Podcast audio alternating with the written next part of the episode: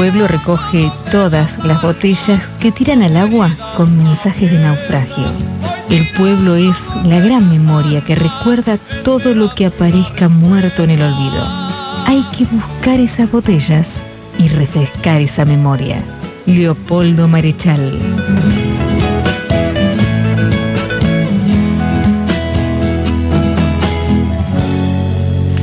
Muy buenos días, señoras y señores. Sábado 25 de noviembre del 2023 y estamos haciendo el programa número 38 del ciclo 2023 de Botellas al Mar. ¿Y en dónde lo estamos haciendo? En esta más querida que nunca Radio Nacional.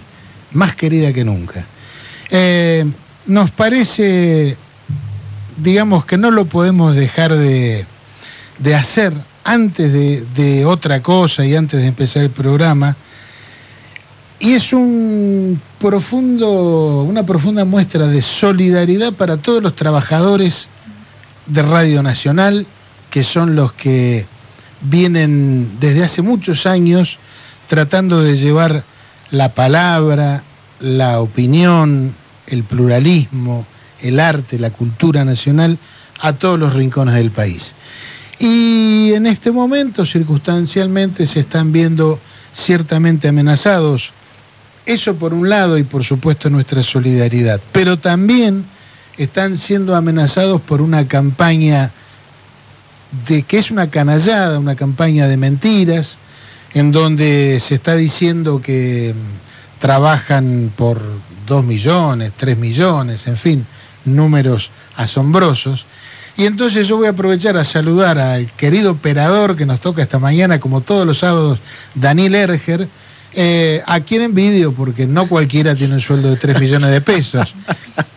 Pero no, no, bueno, no lo digas, no, no, rete. fuera de la humorada, fuera de la humorada, Ay, nos parece importantísimo, decir, son nuestros compañeros de Radio Nacional y así lo sentimos como compañeros, si bien nosotros no formamos parte de, de, la línea del staff de Radio Nacional.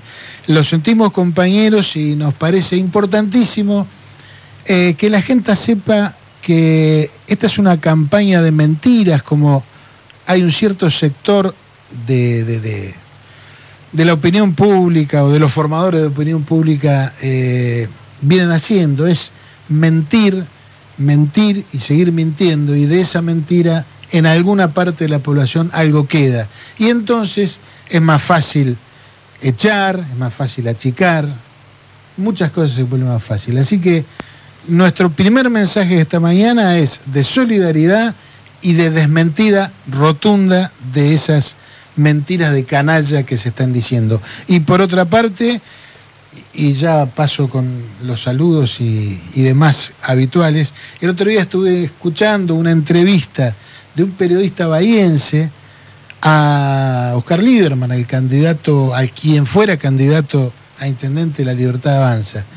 Y la verdad que es bastante indignante que ese periodista bahiense eh, tome en chiste, en broma, se ría del peligro que corren algunos periodistas y algunos, algunos en realidad todos los integrantes de Radio Nacional.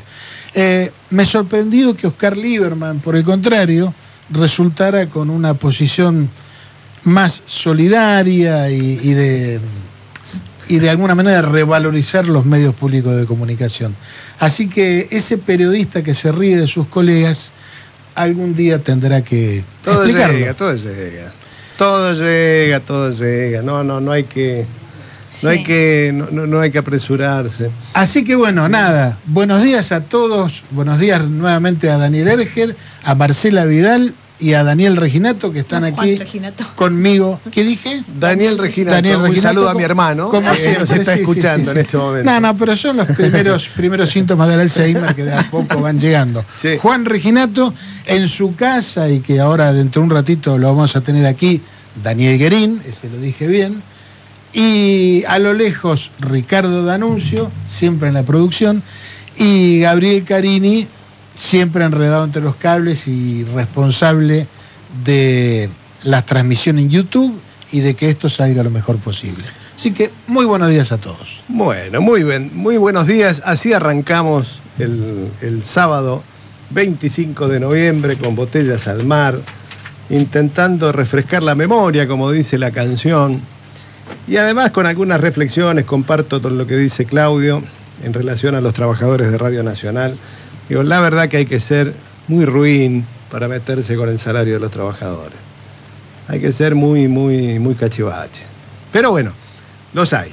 Y la segunda reflexión es que deben haber hecho cosas muy interesantes la gente de Radio Nacional para que los hayan puesto en el foco de las críticas.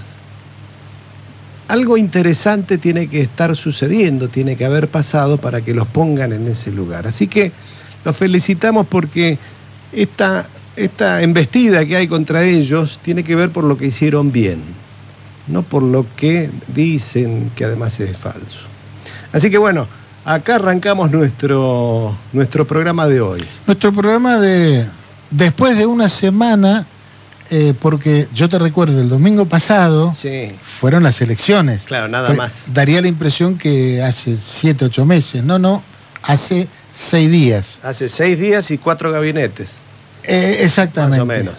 Exactamente. Bueno. Así que me gustaría comenzar con una, una reflexión, un análisis de eso. Bueno, sí, tuvimos unas elecciones el domingo donde quedó despejada, como siempre sucede, la cuestión del fraude. Ustedes se acuerdan que la semana pasada, a esta hora, sobrevolaba el fraude y nosotros decíamos, mira, el sistema electoral argentino. Lo dijimos muchas veces. Primer punto, entonces, che, todas las veces van a hablar de fraude, todos los tiros. Me parece que ya algunas cosas hay que dejarlas de lado. Bueno, sucedieron las elecciones. Hay un triunfo claro del candidato Javier Milei. Eh, nadie duda de la, de la legitimidad de origen de ese triunfo. Nadie duda de que las mayorías que eligen son para ser respetadas. Después podemos analizar cómo se compuso, cómo se compone esos electores, sus motivaciones. Podemos tratar de, de ir desentrañando un poco, tratar de conocer cómo es. Pero nadie duda de eso. Y si hay algo que los movimientos populares han hecho a lo largo de toda la historia, es respetar la voluntad popular. Pese a todos los, bolazos y mentiras que se tiran, el peronismo fundamentalmente, es un movimiento que respeta la voluntad popular. Es un movimiento que cuando no le va bien en una elección, lo primero que hace es preguntarse qué cosa hicimos mal para que el pueblo nos dé la espalda.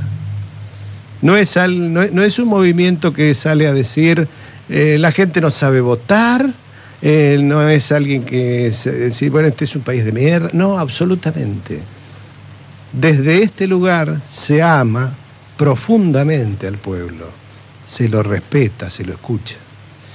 Y ese pueblo habló el domingo y habló a su manera. A nosotros no nos gusta lo que dijo.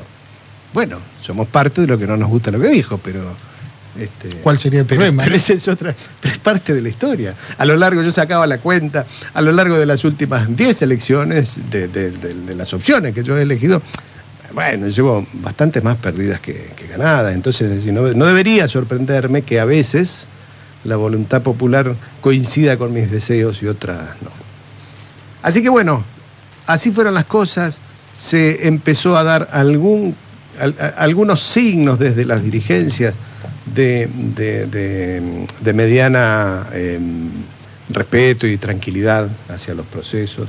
Muy oportuna la decisión de Sergio Massa de rápidamente bajar un discurso y decir así son las cosas. Eh, y ahora viene la primera parte. Eh, creo que el- el- el resultado del domingo era el resultado más probable, de antemano. Muy difícilmente, prácticamente no había indicadores que fueran auspiciosos después de una primera vuelta en el cual la diferencia entre el candidato oficialista y el candidato opositor fue de siete puntos y con una tercera fuerza profundamente antiperonista de 24 puntos. Era bastante difícil. Pero el primer punto es analizar el triunfo de octubre, porque el triunfo de octubre evitó la catástrofe. Para octubre lo que se buscaba era que todo estalle, que todo explote. Bueno, ese triunfo, ese movimiento de la gente que masivamente fue a votar, impidió que estalle. Cuando decimos que estalle no es que le estalle a un partido político, a los políticos, no, que le estalle a, la gente de a pie, los que pagan las consecuencias. Entonces, la primera cuestión es valorizar lo de octubre, a la luz de lo que sucedió el domingo pasado. Esa elección de octubre configura el, campo en el cual va a tener que moverse el gobierno elegido el domingo pasado. Esa elección de octubre es la que marca que hay 10 gobernaciones en manos de Juntos por el Cambio, eh, que hay 6 gobernaciones en manos de partidos provinciales, que hay 8 gobernaciones en manos del peronismo, y que hay una composición de cámaras que es la que es, donde en ambas cámaras Unión por la Patria tiene la primera minoría. Entonces, este es el panorama en el cual se da la elección del domingo. De allí surge algo que empezamos, ahora, ahora ya vamos al... Esa es la elección, tenemos anécdotas de la propia elección, el radicalismo, si alguien tenía expectativas de que iba a privilegiar el republicanismo de los sectores radicales más conservadores por sobre su antiperonismo, no, el antiperonismo es más fuerte. ¿sí? El antiperonismo de esos sectores es más fuerte que su convicción cada vez más rara de un republicanismo. ¿sí? Lo hemos visto con dirigentes de primera línea del radicalismo fiscalizando para Javier Milei. Eh, así que eh, esa es la composición. Ese voto, más o menos, si queremos describirlo, bueno, hay un voto genuino de Javier Milei, el que se expresó en primera vuelta. Siempre decimos, la primera vuelta expresa lo que a uno le gusta. La segunda vuelta se vota por lo que no le gusta. ¿Sí? La primera es a favor de un propio candidato, la segunda es en rechazo al, el, menos malo de lo que quedó. Bueno, en la primera vuelta hay un voto genuino a Milei que tiene que ver con sectores eh, desesperanzados sectores a los que no les va del todo bien, sectores de trabajadores que no la están pasando bien, sectores tradicionalmente votantes del peronismo. Eh, esto lo vimos en, la composición de los votos en, los barrios. Eh, cuentas propistas, ¿sí? alguna componente aspiracional de gente que supone que en la selva le va a ir mejor que a otros, en la ley de la selva les va a ir mejor que a otros. Bueno, esto es lo que ha salido. Y a ese voto originalmente genuino se le ha sumado un voto eh, profundamente antiperonista, como es el que proviene de los sectores de Juntos por el Cambio. Bueno, eso es lo que le dio el gobierno a Javier Milei, el presidente electo, el domingo pasado. De allí en más, una semana, ¡wow! ¡Qué semana! Ahora, a mí me parece importante destacar una cuestión, y que es, porque es inevitable comparar, ¿no? y cuando uno ya llega o supera los 60 años, eh, es imposible no pensar en el pasado y comparar. Entonces yo lo que, lo que aprecio y subrayo es que a mí me engañaron dos veces. Yo lo reconozco, ¿eh? me engañaron dos veces. Una me engañó Carlitos con la revolución, productiva, y el salariazo. Tengo un librito. Me la comí. Muy bien. Después me engañó de la Rúa con la República, las instituciones y piripipí.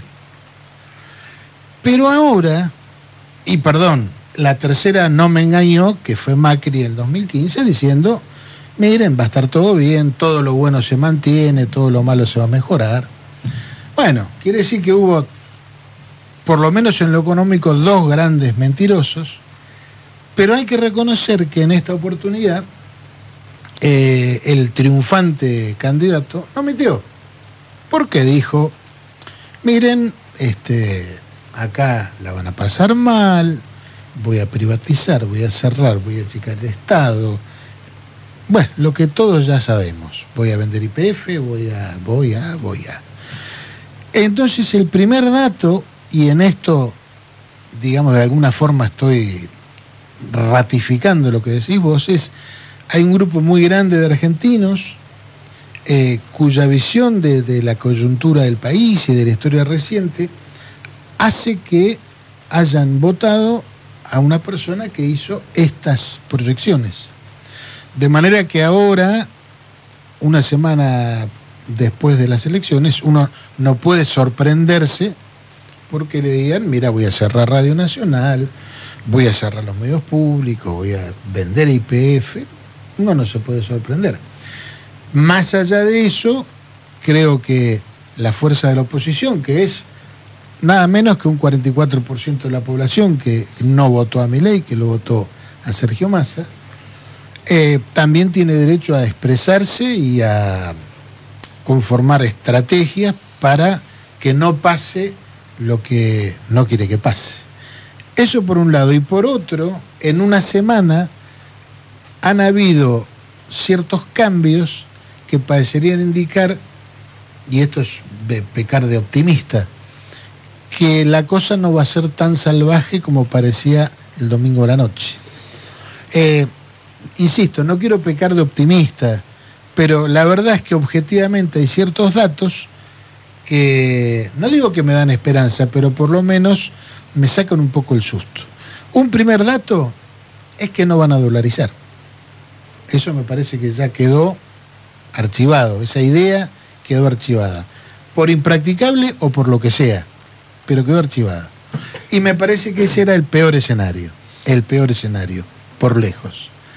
Eh, ahora bien, uno ve los candidatos a ocupar ciertas carteras sensibles e importantes, economía que es la más importante, y dice la pucha, bueno, igualmente estoy preocupado.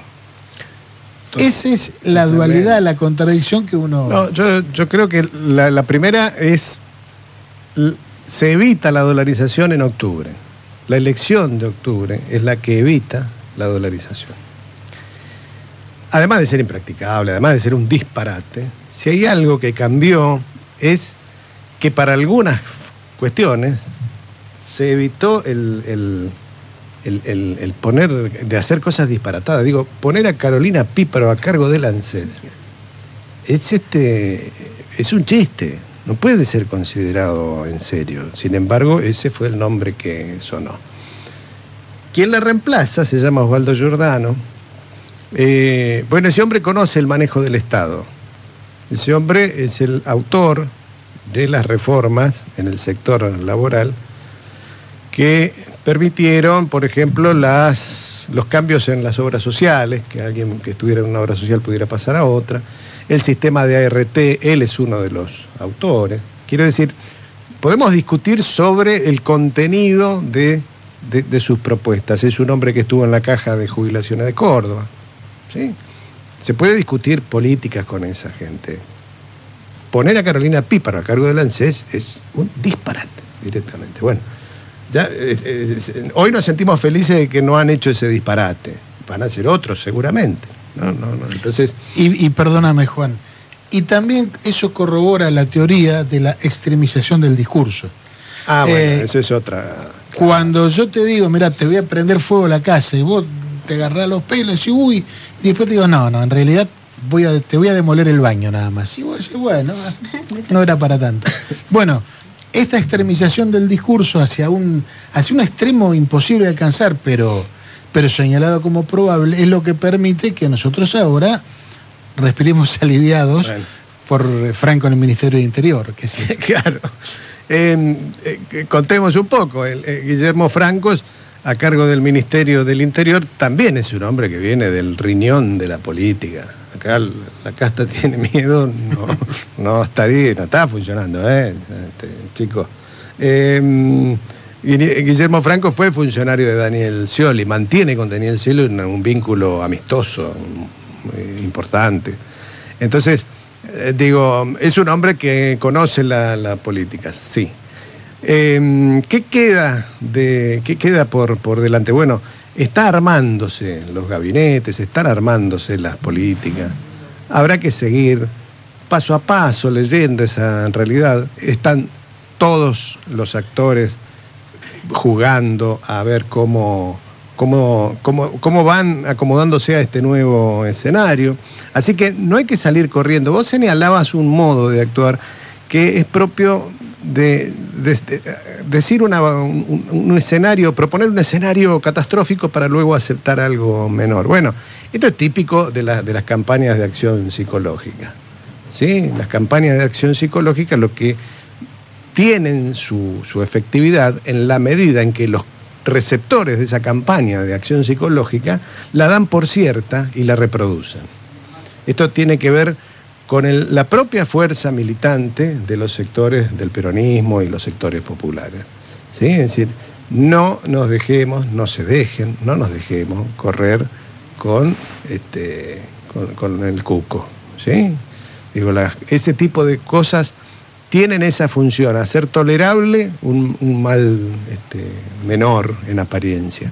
No van a pagar el aguinaldo, no van a pagar el aguinaldo, no van a pagar el aguinaldo. Miren, es muy sencillo. El día que no paren el aguinaldo, los compañeros de ATE, de UPCN, sabrán lo que tienen que hacer.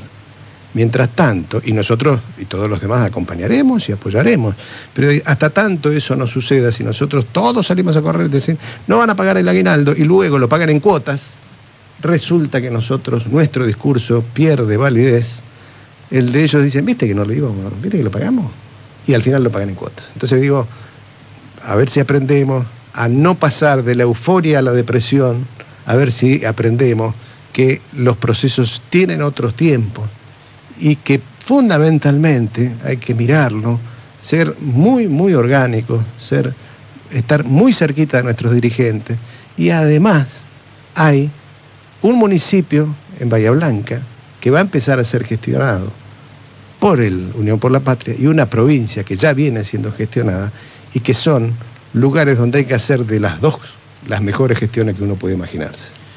Muy bien, eh, el 20 de noviembre, lunes, al día siguiente de las elecciones, eh, se acuerdan, no sé si se acuerdan, es el día de la soberanía, porque se recuerda el combate de la vuelta obligado. Suena un poco paradójico, pero va a seguir siendo el Día de la Soberanía y nosotros vamos a seguir reivindicando a nuestra patria y vamos a seguir reivindicando a nuestros héroes y, a todos los que nos dieron la nacionalidad. Entonces, el primer tema musical de la mañana recuerda ese hecho tan glorioso y es La Vuelta de Obligado por Alberto Marlo.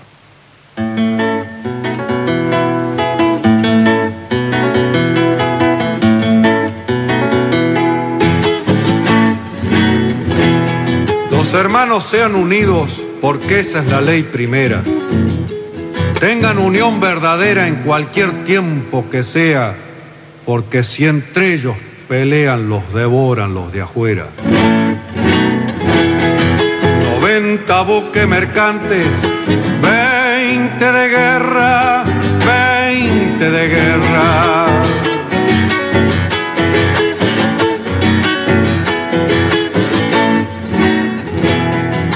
vienen pechando arriba las aguas nuestras, las aguas nuestras.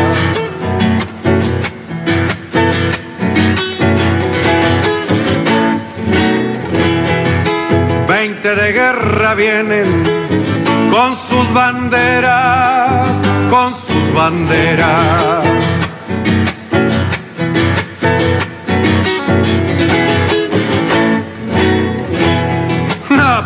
Con los ingleses.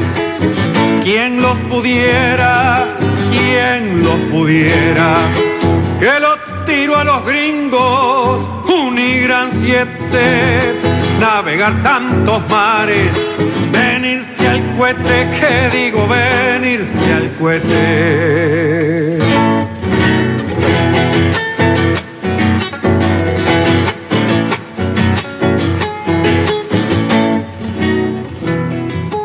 A ver, Che Pascual Echagüe, gobernadores, gobernadores.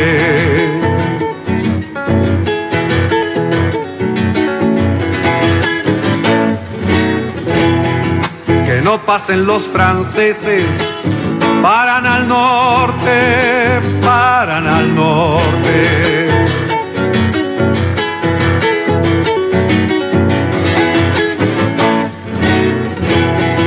angostura del quebracho. De aquí no pasan, de aquí no pasan.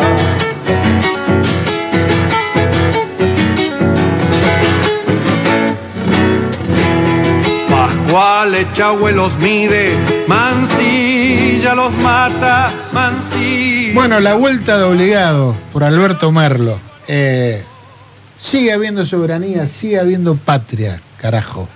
Y bueno, y por línea telefónica lo tenemos al tercer conductor de Botellas al Mar y estoy saludando a Daniel Guerín, nada menos. Muy buenos días, mi amigo.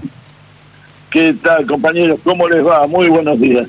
Bueno, te vamos a invitar a que participes en la entrevista eh, con el invitado que tenemos hoy aquí en el piso y con quien vamos a charlar largo y tendido. Así que yo tengo la alegría, el placer de saludar a Diego Palomo. Muy buenos días, Diego. Bueno, muy buenos días, Claudio. Muy buenos días este, a todos y a todas, a la audiencia. Un placer estar en, en Radio Nacional. Bueno, vamos a decir que Diego recientemente ha sido designado por sus bieles, por el intendente electo, al frente de la Agencia de Ambiente, Desarrollo Humano y Social del municipio. Diego es médico, especialista en Ahora le vamos a preguntar en medicina social, en medicina familiar, además es magíster en epidemiología. Bueno, su trayectoria es, es muy amplia. Así que bueno, en particular, Diego, empezar preguntándote cómo va a estar estructurada la agencia, de qué, qué áreas va a tener a su cargo, etcétera. Bueno, eh, la agencia es una... Eh, la estructura de agencias del municipio es una idea que trae Federico a partir de su experiencia en los distintos espacios de gestión donde trata de dar cuenta de una, de una idea, de una concepción de la gestión, de un modo de gestión eh, participativo, dialogado, donde todos los actores y actrices expresen sus intereses y puedan desde ese distinto enfoque de la realidad, de, del distinto interés, aparte sobre las problemáticas de la ciudad, construir ciertos consensos que permitan políticas eh, mucho más profundas, mucho más amplias y, no exclusivamente mm, por ahí el, el relato de, de, quienes ganan la elección y gestionan. Eh, en forma unilateral. Esa idea se expresa administrativamente en la conformación de agencias. La agencia lo que hace en, el caso de la nuestra es eh, agrupar las áreas de ambiente, de hábitat, de salud, eh, políticas sociales. Eh, va a conformarse como un espacio coordinador, articulador y decisor de las políticas que llevan adelante estas áreas y también apelando o, estimulando políticas que sean transversales eh, a cada una de esas secretarías. Históricamente el municipio tenía las secretarías pensadas verticalmente con, con, un secretario, que el secretario lo que hacía era recortar un espacio de la realidad concreta y decidir, políticas. Y articulaban más o menos con otras secretarías en función de eh, proximidad, cercanía o, o, afinidad. Pero no siempre pasaba esto, con lo cual a veces eh, la política de la Secretaría de Salud no tenía nada que ver con la de políticas sociales, etcétera. Bueno, la idea que apelamos a partir de las agencias es que haya políticas transversales en temas como alimentación, en temas como acceso a la salud, eh, salud mental, eh, deserción escolar, temas centrales que, es, que, entendemos que forman parte de las problemáticas de la ciudad y además de la propuesta del gobierno de Federico, que haya una política que sea transversal a todas estas áreas que no podemos recortarlas. La gente siempre expresa sus problemas y el Estado a veces tiene eh, áreas compartimentalizadas para responder. Bueno, la idea es tratar de dar cuenta de eh, la complejidad que tienen los problemas y la integralidad que tienen los problemas desde la gestión. Te escuchaba, Diego, y no, podía dejar de relacionarlo con, vos, vos sos médico de formación, y la manera de ver la medicina tiene bastante que ver con esto que estás planteando, ¿no? O vemos un riñón, o vemos un pulmón, o vemos una persona completa. Este, ¿cómo, ¿Cómo serían esas, esa articulación? Eh, mencionaste ambiente, hábitat, salud, políticas y políticas sociales. sociales. Sí. Eso va a conformarse con cada una de esas secretarías, va a tener un consejo propio donde van a participar eh, organizaciones, eh, instituciones, personas referentes del sector o del área, además de las propias eh, autoridades de cada una de las áreas dependientes del Estado municipal y posteriormente va a haber un Consejo General de la agencia donde se van a tratar estos grandes lineamientos, la estrategia de la ciudad, con los actores y actrices de la ciudad, ya pensando estas problemáticas en formas integradas. Después cada una de las, de las áreas va a tener una secretaría, Secretaría de Salud, Secretaría de Desarrollo de Políticas Sociales, Hábitat y una subsecretaría de Ambiente va a ser, eh, y tendrán también el trabajo concreto de, de, de ejecutar y administrar los programas eh, que se definan en estas políticas generales, ¿no? Hasta el momento conocemos el nombre de Romina Pires para políticas sociales. Exacto. Eh, ambiente, hábitat y salud. Todavía. Eh, Federico tiene el equipo, ya lo tiene de tiempo, lo va anunciando él con, con, sus tiempos, porque creo que le va dando también esa impronta de, que él vino haciendo de la campaña, de cómo pensó él la política de gobierno. Por supuesto que tiene equipos desde el inicio y los va definiendo eh, públicamente con el ritmo que él ha puesto. Ahora, lo que uno ve en principio y con esta impronta que estás describiendo es que entonces eh, va a haber una visión global, es decir, muchas veces una obra pública tiene que ver con el urbanismo, por supuesto, pero también tiene que ver con la salud. Exacto. ¿Esa es un poco la idea? Sí, la idea es dar cuenta de esa complejidad que tienen los problemas y, tratar de expresarlos en modelos de gestión y en políticas públicas. Eh, si uno piensa cualquier problema que digamos, eh, eh, puede ser el, acceso al hábitat. Bueno, el acceso al hábitat no es solamente una vivienda en algún lugar, el acceso al hábitat es el acceso al hábitat, a políticas sociales que te sostengan para mantener esa casa, ese hogar, acceso a la salud para que también cuando tenés la necesidad o porque tengas políticas de cuidado que tienen que llegar. Eh, uno siempre espera que no, pero si tiene que llegar una ambulancia que llegue. Eh, entonces, pero además ese ambiente produce cierto impacto ambiental que, estaría bueno eh, contenerlo desde el inicio en la política o pensarlo. Entonces, pensar que hay áreas que, si bien, insisto, van a trabajar verticalmente con programas que tienen que ver con su tarea cotidiana, pero que en los grandes lineamientos definen políticas que la hacen en forma integral, es un intento de ser más eficaces, de resolver los problemas a la gente, pero resolver los problemas mirándolos con la complejidad que realmente tienen. Si uno piensa alimentación es lo mismo desde el enfoque de salud, desde políticas sociales, porque el alimento en salud podemos decir que tiene que ser de determinada forma, pero también tiene que llegar, tiene que ser accesible, pero también la alimentación tiene un impacto ambiental, eh, entonces, y, tiene que ver también cómo, cómo se construye el hábitat para que esa cocina en términos de infraestructura, de seguridad, eh, permita hacer un proceso de cocinar saludable. Bueno, todo eso, la idea es, por lo menos, que las áreas tengan eh, la obligación política, ideológica, porque lo concebimos así, pero también administrativa, de elaborar eh, articuladamente las grandes políticas en ese sentido. Bien, eh, yo le, voy a pasar a, no sé si Daniel eh, estás escuchando y querés hacerle alguna pregunta.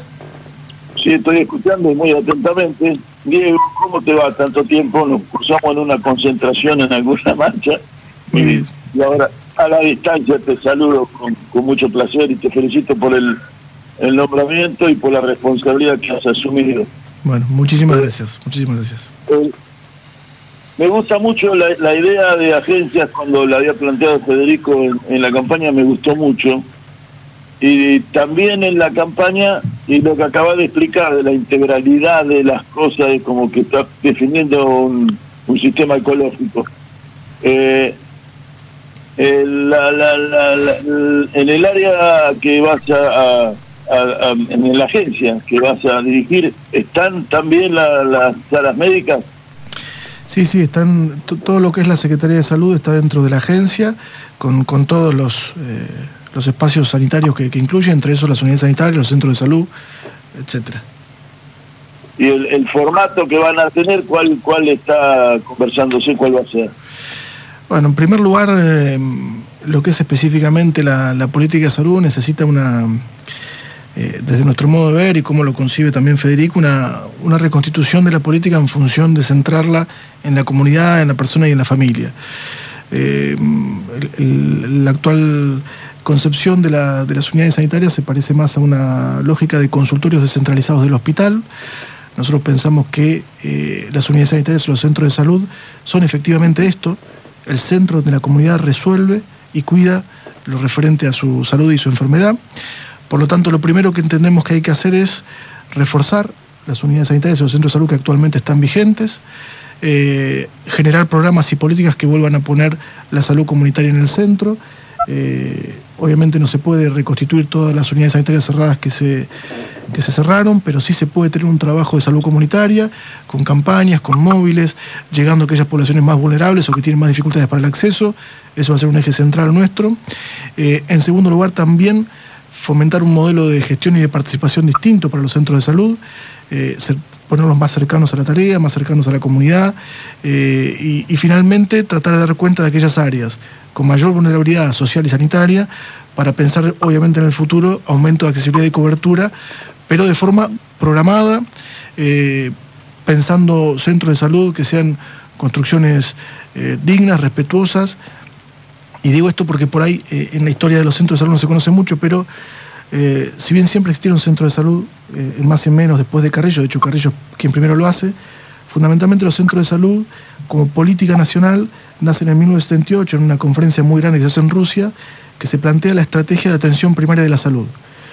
Pero como te habrás dado cuenta enseguida, en el 78 en Argentina había una dictadura y, y acá la atención primaria de la salud llegó como una atención para pobres de contención social, donde los centros de salud se ponen en lugares que no son adecuados para eso. Entonces vos tenés centros de salud que funcionan en iglesias, en sociedades de fomento, que lo han hecho con muchísimo amor y compromiso, pero la verdad que nosotros tenemos que ir a pensar eh, que, tenemos que hacer centros de salud de calidad, construcciones que tienen que ver con eso. No podemos seguir por, por cumplir o por hacer parches poniendo centros de salud en lugares que no, que no corresponden. Entonces, quiero decir, y per- perdón que utilice largo, me parece que hay un primer, un primer momento que es reforzar y ordenar los CAPS que están existentes para que funcionen con una lógica de primer nivel de atención en una estrategia de atención primaria de la salud, con la salud comunitaria como centro. Eh, a la par de eso, modificar el modelo de gestión para que haya una participación pensada en lo que le pasa a esa persona y a esa familia en cada CAPS. Y en tercero, buscar estrategias de ampliación de cobertura y de acceso que permita llegar a las poblaciones vulnerables. Te hago una pregunta, Diego, en ese sentido, ¿no? con esa dirección. Eh, ¿Cómo ves el rol de los profesionales de la salud? Me refiero a enfermeros, camilleros, médicos, todo el, el gran equipo de gente que forma los equipos de salud. Eh, ¿De alguna manera tienen previsto también eh, incentivar la participación de ese, de ese personal? Sí, pues, nosotros, mira, la primera experiencia que tuvimos en la Secretaría de Salud, yo siempre digo, hicimos un montón de cosas con mucha buena voluntad, algunas bien y otras mal, pero justamente lo que fomentamos es eso, es que eh, cuando nosotros decimos participación, decimos eh, decisión. Para nosotros participación no es venir a una reunión, sino que tengan capacidad de decidir, capacidad de, diseñar propias respuestas y políticas entre los problemas que tienen, porque no es lo mismo un CAPS que está en una punta de la ciudad y con, la otra, tienen otras realidades, eh, y así que eso va a ser un eje central, por eso yo decía que el segundo punto que hacemos es modificar el modelo de gestión. Modificar el modelo de gestión para nosotros es que haya decisión y participación de los propios trabajadores de, de los centros de atención primaria de la salud. Y la participación de las comunidades donde están esos CAPS, ¿cómo, cómo la prevén? Bueno, la idea es trabajar eh, como parte ya del enfoque agencial, eh, un consejo de salud que sea territorial, que sea comunitario, eh, pero también ahí tenemos la, la definición que, que- que por supuesto también la iremos dialogando con la realidad cuando se va implantando, pero tiene que ver con empezar a organizar estos consejos de salud en aquellas comunidades que ya están movilizadas por, algo de la salud, que tienen una, una necesidad concreta, porque también para la participación se requiere cierta motivación, cierto protagonismo, y, y no venimos a inventar nada. Las comunidades ya participan mucho, eh, algunas tienen mucha organización, y la idea es sumarnos a eso, no generar una nueva estructura que sea obligatoria de reunión, no, generar espacios de participación en salud en aquellas comunidades que ya tienen experiencia o que tienen cierto eh, desarrollo organización política para responder necesidades puntuales. Por lo tanto, el Consejo de Salud Territorial va a estar y va a tener esa dinámica. Sí, vos, vos lo decías mm, muy claramente, ¿no? La, la- la práctica de la participación no es una generación espontánea. La práctica de la participación requiere contar con elementos para esa participación, requiere contar con métodos y requiere la, conducción de quien está proponiendo eso. Eso implica también sobre, imagino, ¿no? Ahora viene la, la- pregunta, es cómo van a trabajar al, al material, al, al- al personal, a quienes van a conducir esos procesos de participación. Bueno, eso es muy difícil, porque si bien la participación es una categoría que se usa mucho, tenemos muy poca experiencia. Entonces, eh, me parece ahí que va a ser un trabajo casi de una pedagogía organizacional, si querés, eh, con ensayo y error, porque también, sobre todo en salud, cuando, cuando hablamos de participaciones, que la gente asista a aquellas actividades que nosotros desarrollamos. Y después muchas veces los equipos se recontra enojan, porque si no vino nadie, bueno, pero participación tal vez no sea convocar a la gente a algo que no sabemos si le interesa, si forma parte de su agenda, o tal vez no es que no forme parte, no es que no sea importante, no lo reconozca, pero tal vez hoy tienen otra agenda, otra urgencia, otra necesidad. Para mí ese es un, desafío, que me parece que lo vamos a constru- construir eh, eh, en el proceso de gestión. Pero nos va a pasar con todo esa pregunta. Nos va a pasar con el modelo agen- agencial, nos va a pasar con, los distintos espacios de, eh, participación que abremos, porque si bien estamos festejando la democracia y demás, como cultura de gestión, como cultura institucional, burocrática, la participación eh, es algo que está muy integrado. Uno, cuando busca ejemplos de eso, tiene, no sé, eh, son ejemplos, pero no es una, una, generalización de, de, las organizaciones democráticas eh, que construyó la Argentina. ¿no? Sí, de pronto uno tiene un, un, modelo en su cabeza, la participación es esto, es hacer una reunión y que vengan a tal hora. Bueno, de pronto hay que empezar a, a pensar en otros modelos, en otros formatos, ¿no? Eh, es inevitable que uno mire desde su subjetividad la realidad, pero bueno, hay que hacer un esfuerzo para, para ir transformándola. Eh, yo te propongo, Diego, vamos a hacer un pequeño corte musical eh, y después seguimos charlando. Como siempre hacemos, eh, los, los temas musicales tienen que ver con efemérides. Y en esta oportunidad vamos a recordar dos efemérides con una sola canción. El 20 de noviembre de 51 nacía el gran, el enorme León Gieco. Y el 20 de noviembre también, pero de 2022, se iba la gran, la enorme Eve de Bonafini. Lo recordamos a ambos con un solo tema, Las Madres del Amor.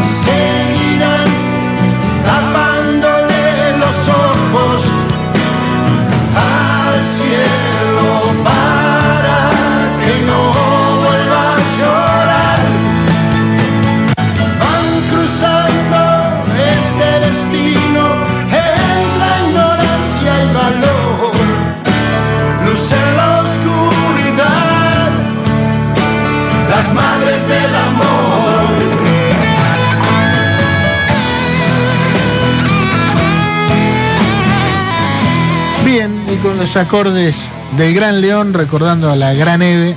Seguimos charlando con Diego Palomo, eh, a quien tenemos aquí en el piso, eh, afortunadamente. Juan.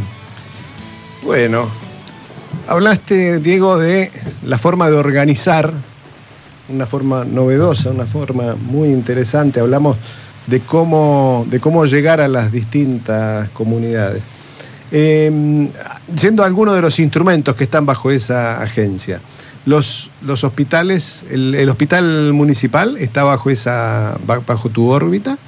El hospital es administrativamente un órgano, un organismo descentralizado de la municipalidad, que tiene gestión propia. Eh, por supuesto está bajo la política de salud del intendente eh, y tiene sus propias normas. Pero me parece que el desafío que plantea Federico es eh, justamente sacudirse, digamos, cierta eh, ropa vieja o moldaje anterior y, dar, otra, dar cuenta de otro tipo de gestión, así que creo que el hospital municipal eh, tiene que ser un actor central de, esta política de salud que se va a plantear, de, esta coordinación y articulación de esfuerzos que pide Federico, y, además de la articulación y coordinación de esfuerzos que creo que también requiere la situación social y sanitaria actual. Hoy la gente eh, aunque tenga una obra social, tenga una prepaga, tiene muchas dificultades para acceder a, cuidados de salud, atención de la enfermedad y Federico tiene la, intención, y en eso yo comparto con él, de, dar cuenta de eso, no, mirar para el costado y decir, bueno, el intendente solo se dedica a las unidades sanitarias y que el resto se, no sé, se arreglen con, Nación. Bueno, Federico tiene, tiene la intención de no dejar a, ningún ciudadano tirado ni, ni, fuera de sus políticas, así que me parece que el hospital en eso va a tener un, rol central. Eso te iba a preguntar, eh, el sistema público de salud eh, contempla varios actores, el Estado por supuesto, pero también las obras sociales del sector sindical y también las empresas privadas, las famosas prepagas. ¿Se puede pensar en una articulación efectiva entre todos esos actores, porque la verdad que es un sistema complicado, arrancando porque son de naturaleza distinta, ¿no? Sí, yo creo que sí, porque si bien tienen eh, distintos fundamentos e interés de base, quiero decir, eh, las obras sociales tienen un fundamento solidario y su interés es dar su mejor prestación a sus afiliados, eh, las prepagas tienen un interés económico, pero también tienen una necesidad de dar cobertura a sus asociados. El sistema público, por supuesto, tiene la responsabilidad de ser el rector y eh, garantizar la cobertura total para toda la ciudadanía. Así que me parece que el interés que nos, que nos junta es dar cobertura y acceso. Creo que tanto las obras sociales como las prepagas como el sector público, en ese sentido, tienen un interés que los junta y tenemos que tener la inteligencia de articular, de juntarnos, de escucharnos y de ver cómo tal vez el problema de uno puede ser minimizado o, saldado por otro y, dejar de duplicar o triplicar esfuerzos y recursos. A veces también el sector salud tiene, tiene una, una, lógica que, que, no es tan provechosa en el sentido que invertimos en generar o duplicar esfuerzos, recursos, que si tal vez los coordináramos podríamos encontrar una mayor eficacia para su implementación. Diego, eh, ¿ya empezaron la, transición con los equipos de, gobierno eh, que, terminan su mandato ahora el 10 de diciembre? Sí, empezamos con Romina Pires, eh, que está a cargo de Políticas Sociales, la Secretaría de Políticas Sociales.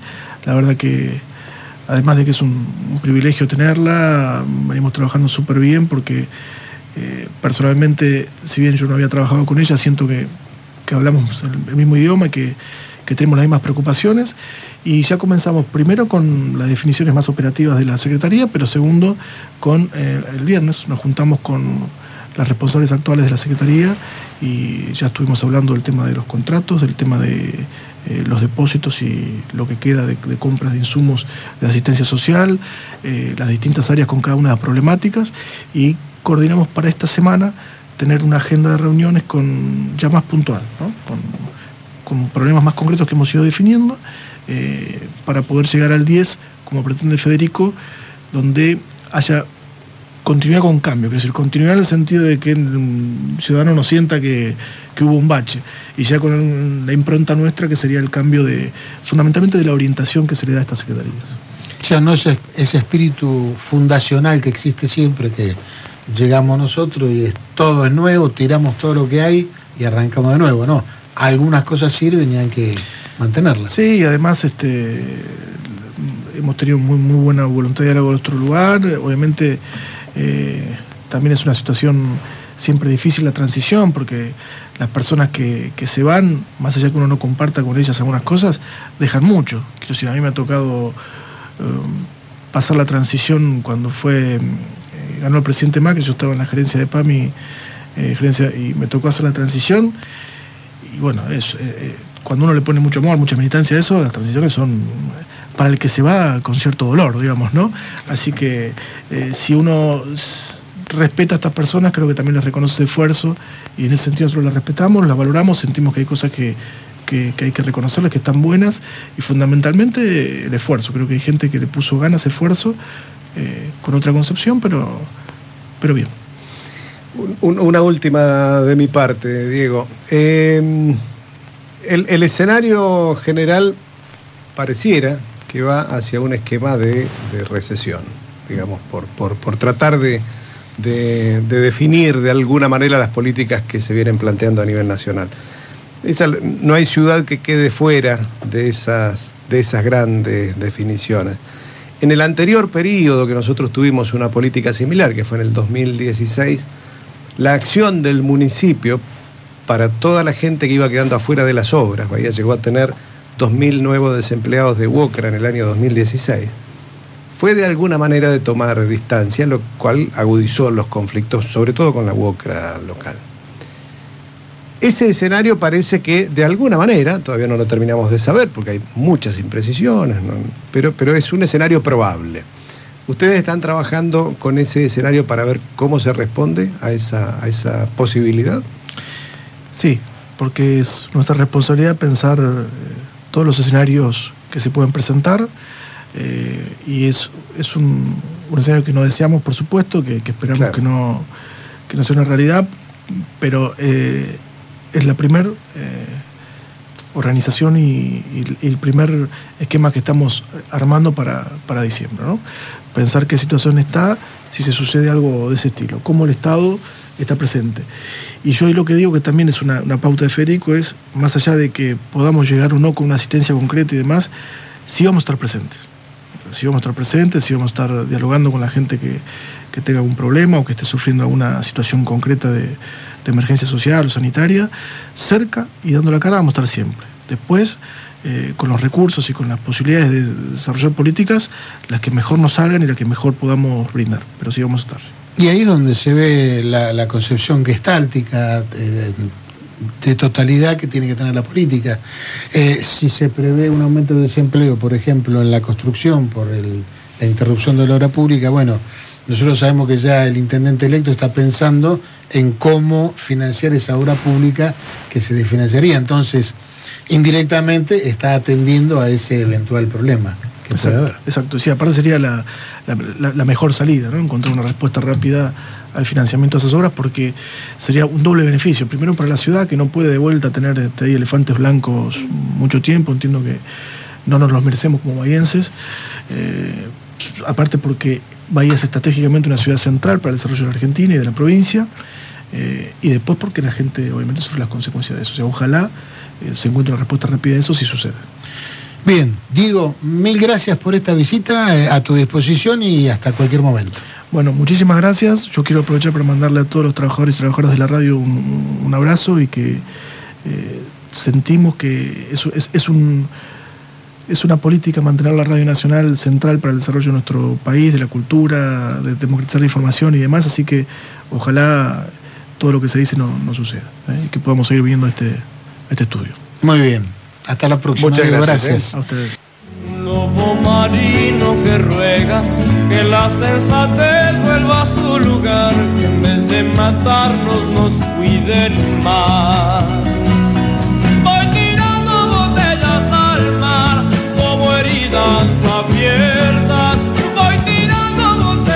aquí seguimos tirando botellas al mar. Pese a todo, seguimos tirando botellas al mar.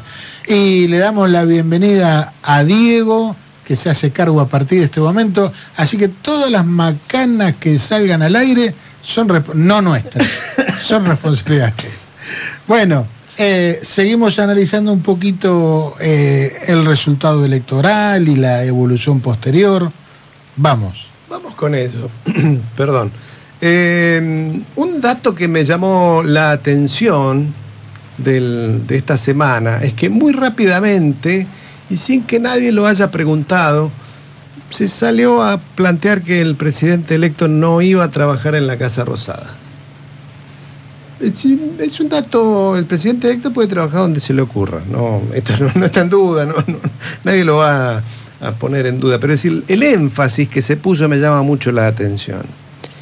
Esto para mí es inevitable vincularlo con, con, este, con esa sensación que tuvimos en el último tiempo de ver a un candidato amordazado, ¿sí?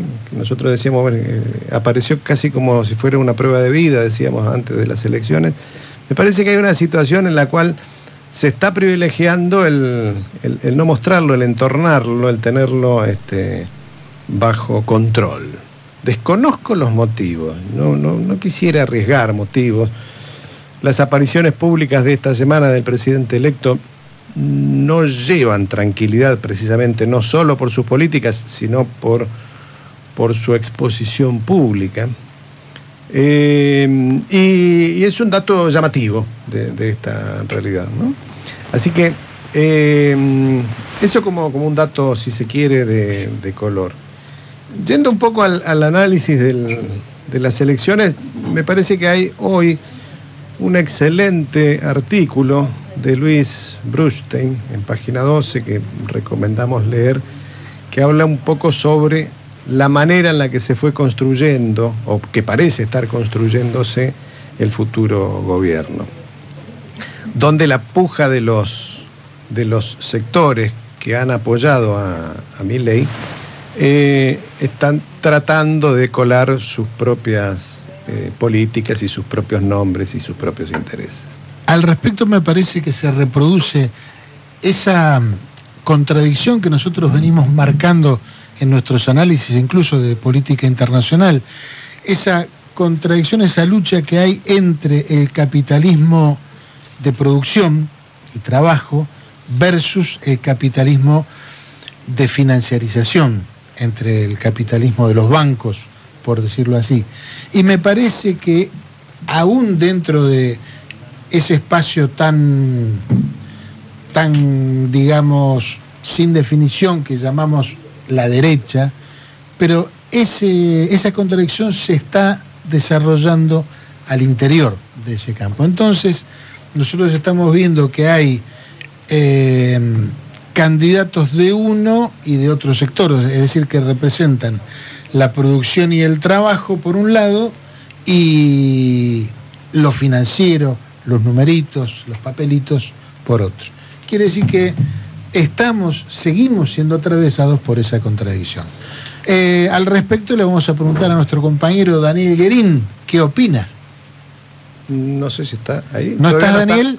Todavía no está. Ah, no estás, perfecto. Todavía no está. En, en lo que vos marcabas, Claudio, lo que vemos en el tema económico, más allá de los nombres, es dos proyectos en pugna. Uno, el proyecto dolarizador, que pareciera que perdió terreno, y otro es un proyecto que, que va en- en- a- hacia la timba y el sector financiero, un proyecto que termina con más endeudamiento, y si no puede ir por el lado del endeudamiento, ese proyecto va por el lado de el, el remate de los bienes públicos.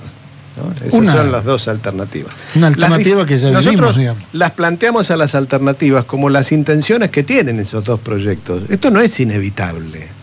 Esto no es que nosotros estamos leyendo el futuro y tenemos la, la- la bola mágica que dice esto es lo que va a pasar. No, esas son las posibles consecuencias de seguir por alguno de esos dos caminos. En ninguno de esos dos caminos hay espacio para la producción nacional, para la producción pyme. Entonces, las fuerzas que hay en pugna, de las cuales antes las, las relatábamos, no hay poca fuerza enfrente. Esto no es la situación de 1989, ¿sí? donde la hiperinflación había amansado hasta el, hasta el más bravo. ¿sí? No, esta no es la hiperinflación del 89, esta no es la situación del 2001, esta no es la situación de la dictadura, esta es otra. Entonces, describir los intereses no es decir que eso es lo que va... No, los partidos se juegan, en el ajedrez juegan las blancas y juegan las negras. ¿sí? Así que eh, vamos, vamos a plantear los escenarios sin asumirlos como ya establecidos, que Sí. es uno de los errores más comunes que estamos viendo. Eh, Sí, que cuando uno trata de leer el futuro tiene que tenerlo en consideración. Eh, Daniel, ¿te ¿estamos en contacto ahora? Ahora sí, antes le estaba hablando la radio. Muy bien, muy bien. Eh, a ver, hace un ratito yo pla- planteaba como tesis la reproducción de la contradicción capitalismo financiero versus capitalismo eh, de producción y trabajo que se da en el mundo. ¿Qué opinas al respecto? Sí, tal cual.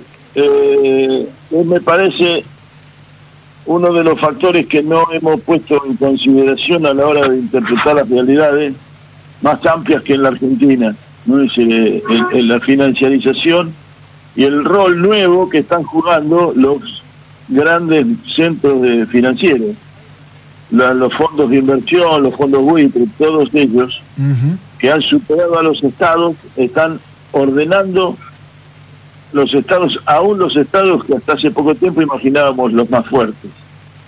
Y, y lo que vemos es en el mundo entero, no, no solo no en Argentina, son títeres de esos grandes intereses asumiendo responsabilidades de estados para subordinar estos estados a estos grandes intereses.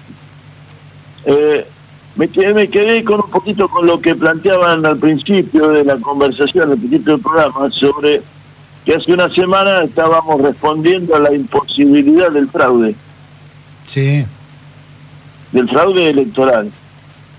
Yo lo, lo que estoy viendo en estos momentos, yo no sé si la palabra fraude es la indicada, pero sí veo una estafa electoral sobre el electorado de mi ley. Ha, ha habido una serie de alianzas cruzadas que hubiesen sido normales si se hubiesen realizado previas a la elección. Pero hoy, pero no es así, estamos viendo una alianza post elección entre quienes no fueron elegidos por los electores, por el voto.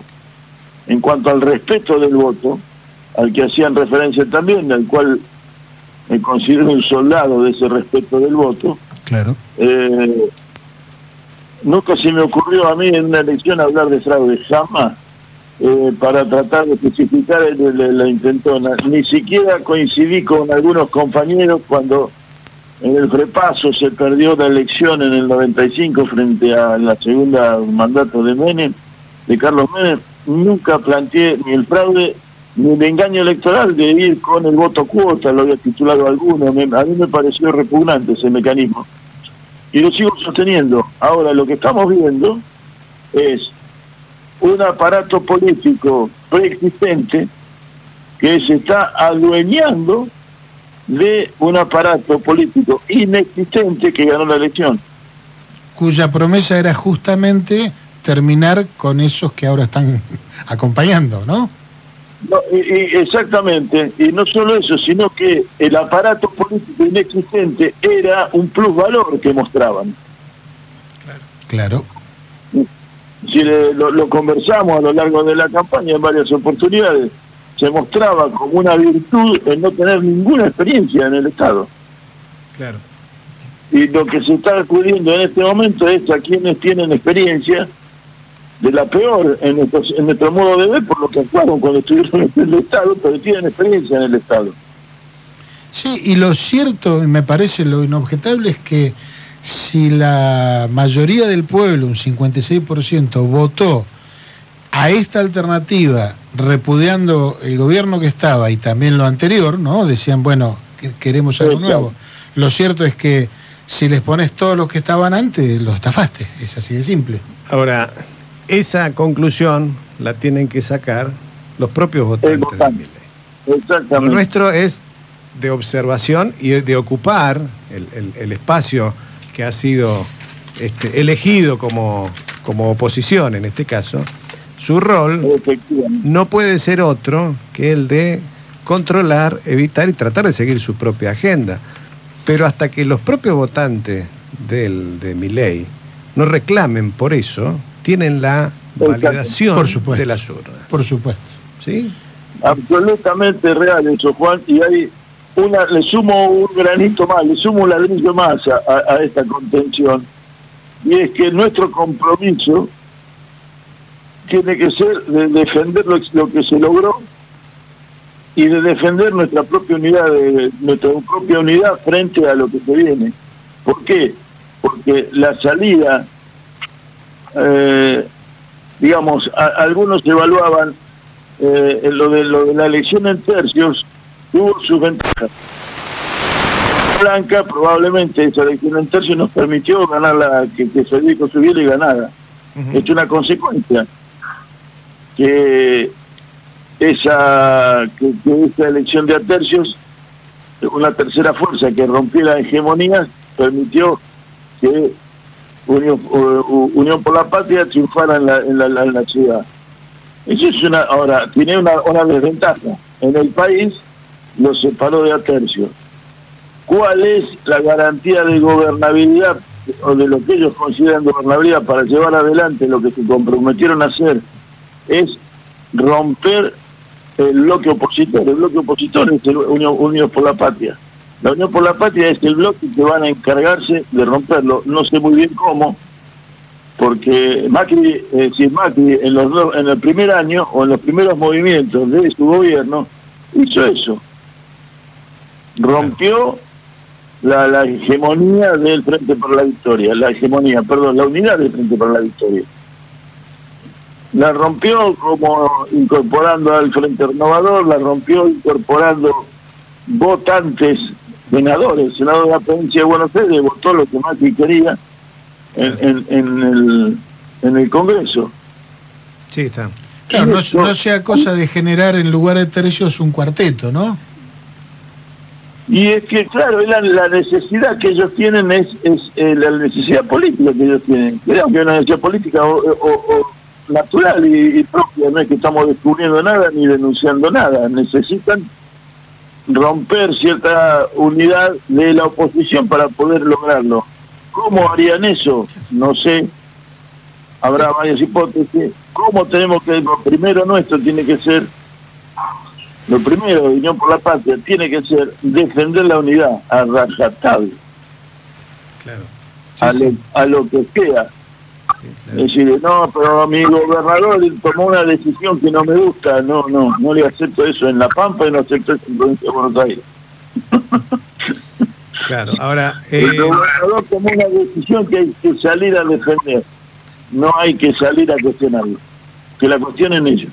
Esa, esa es un- la, la descripción, sí, del, del- de la relación de, de fuerzas para poder avanzar con sus propuestas que, a juicio nuestro, siguen siendo desacertadas para la mayoría de la, de la población, aunque hayan sido validadas. Nosotros la miramos, la miramos, la miramos y decimos, bueno, esto, esto tiene cuatro patas, ladra, mueve la cola, esto es un perro. Bueno, nos pasa lo mismo mirando las políticas que proponen. Se requiere, y creo que le da estabilidad al sistema político, una gran unidad de las fuerzas del campo popular. ¿no? Eh, hablo de la estabilidad del sistema político porque mm, estoy viendo cruces, cosas raras. Eh, la, la vicepresidenta electa reuniéndose con las cúpulas de la Policía Federal, la Gendarmería y la Prefectura no tiene mm, eh, no tiene nada que ver con su rol esperable eh, institucionalmente. Hay una ministra de Seguridad nombrada que no nos gusta. sí, digo, no, que no, es- no estoy, lo, hago desde justamente, me, me- me- valido mi opinión a partir de que no estoy defendiendo a Patricia Bullrich, estoy describiendo un proceso que es quien debería ser responsable. Estos cruces lo que están hablando es de algo hay, hay un hay algo peor que un este que un mal gobierno y es el- la salida disparatada ¿sí? y entonces la unidad de los bloques de la oposición son indispensables para darle estabilidad a todo el sistema. Así que creo que hay una responsabilidad muy grande lo tienen que entender me parece todos quienes dirigen e integran pero digo es la manera de evitar daños mayores ¿sí? Totalmente, si no, no tenemos que transformarnos tampoco en el grupo A de, de diputados que No, fue el que eligió Patricia Bullrich, No, no. rompiendo toda, toda institucionalidad. Eh, acá tenemos un punto en común con la vicepresidenta electa. No nos gusta la ministra que nombraron. Claro. ¿Quién podía imaginar, quién podía imaginar esta, esta coincidencia? Bueno, ahí tenés una coincidencia. Eh, y acá lo que está en juego ahora y en lo que viene es el juego parlamentario, presidente de la Cámara de Diputados, presidentes de las comisiones en Senado y en Diputados. Y, y bueno, tengo gran expectativa y lo conversaremos el sábado que viene de la reunión que creo que es el martes de gobernadores de Unión por la Patria, que no sé exactamente dónde se desarrolla, ni en qué lugar va a ser, pero es una reunión, a mi modo de ver, muy importante, tan importante como la que tuvieron los gobernadores eh, entrantes de Unión por, de Juntos por, el Cambio o del radicalismo. Y me parece que esa, esa dinámica tiene que reproducirse también en, en las bases, en, en- en la militancia o en el, en el espacio que de alguna manera abona a, a ese 44% opositor. Eh, fundamentalmente no dar nada por hecho eh, y pensar con cierta frialdad, si se puede, cuáles son las estrategias más convenientes. Eh, es decir, para ponerlo en términos simples y coloquiales, si a uno se le está prendiendo fuego el rancho, tiene dos alternativas, o ponerse a llorar mirando cómo se incendia o agarrar una manguera. La propuesta es que agarremos una manguera, para ser bien Eh, coloquiales. sí. O mejor aún, hacer una cadena de baldes con muchas manos colaborando. Perfecto, perfecto. Pero la cuestión es echarle agua al fuego. La, la, la situación es, el traje a colación el grupo A, porque fue creo el, el mejor, el, el momento de mejor expansión política y de expresión política de la presidenta Cristina Fernández de Kirchner, Claro. con una oposición eh, Sí, con la cara pintada, una oposición cara pintada. No, no tenemos que transformar de ninguna manera en eso, ni ser opositores a porque no me gusta lo que decís, ni tampoco eh, criticar a algún compañero que se sienta con alguno de, de- de- de- del Libertad Avanza que tiene responsabilidad de gobierno, porque es obvio que va a ocurrir y está perfecto. Pero, pero sí preservo la, la, la, la institucionalidad, hay que preservarla y la institucionalidad tenemos que preservar sobre nuestros propios representantes. Sí, Está sí. perfecto lo que se plantea, tienen el 54% de los votos en un balotaje, que coincido obviamente con lo que decía Juan antes, el balotaje es optar, es A o B, es binario, a mí no me gusta, pero es así. La primera vuelta elegimos. Bueno, Cristina ganó la primera vuelta en su momento con el 54%. Alberto Fernández ganó la primera vuelta con el 46, me parece, 47%, pero en primera vuelta, con todos los demás incorporados al juego. Y, y eso significó 46% de asistencia y de apoyo al gobierno de Alberto Fernández. No. Claro. El de mi ley hoy del 50 y pico, ¿implica eso? No. O sea, ahí hay, hay algo. Por eso, Que, que, que la lectura es, bueno, está bien, ganaron la elección, no nos quebraron. No, no, y, y- y- y es indispensable eh, intentar de que, eh, de que sus propias internas no nos lleven puesto a todos. Efectivamente. Es- es Me gobierno- gustó mucho la, definición de, de- de Claudio en el bloque anterior que habló de eh, propuestas, ¿cómo ¿cómo se llamaste? Cuando No. eran de, de- incendiarias, inaplicables. Sí, sí, tal cual, tal cual, así la describí. Inaplicables, básicamente. Y, y esas propuestas que nos hacen a nosotros retroceder y esperemos que lleguen y preparémonos como siempre tenemos que hacer preparémonos a lo a lo mejor poniéndonos en defensa con, con lo peor y con lo peor que puede ocurrir y pensemos lo mejor y esperemos lo peor bueno eso tiene que ser soné medio a García Linera lo cual me, me gusta Bueno, Daniel, te, te dejamos porque ya nos vamos, Vamos- a buscar vamos la, a la buscarlo. próxima entrevista. Por A ver si lo supuesto que sí.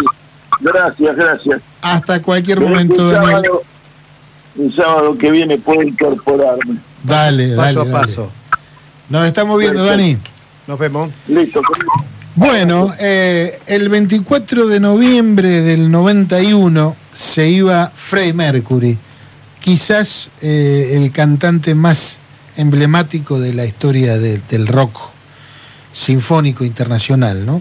Así que mm, él hasta muy poquito tiempo antes de su fallecimiento había estado trabajando, grabando Innuendo, que fue el último álbum que hizo con Queen. Así que lo vamos a recordar, recordando, eh, escuchando un tema tremendo, a mi modo de ver, y si ustedes leen la traducción de la letra lo van a comprobar, y se trata de Show Must Go On. Ahí va.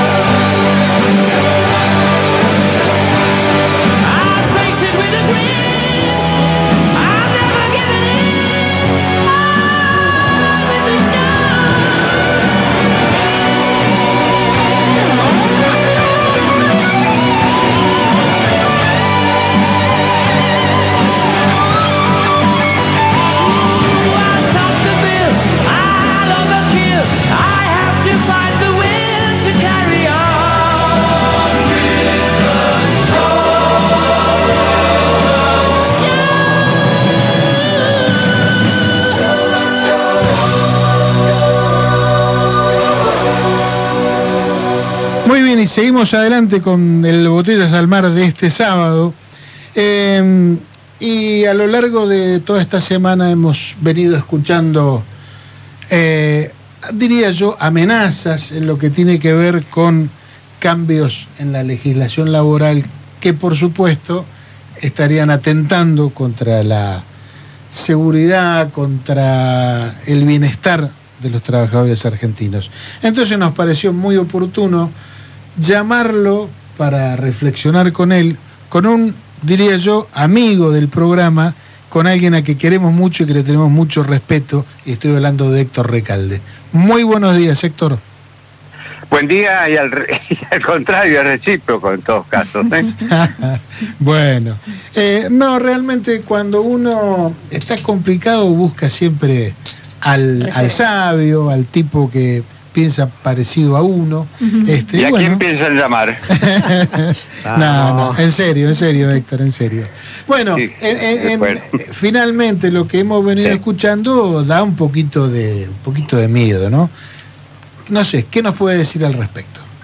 Digamos que parece mentira que todavía no asumió mi ley y ya este, estamos hablando sobre las cosas que va a hacer. Evidentemente es muy preocupante, pero a mi ley lo votó una mayoría del pueblo argentino en elecciones libres, etcétera, etcétera. Es presidente electo, no hay nada que discutir. Pero no lo no no votó el cambio de la Constitución Nacional.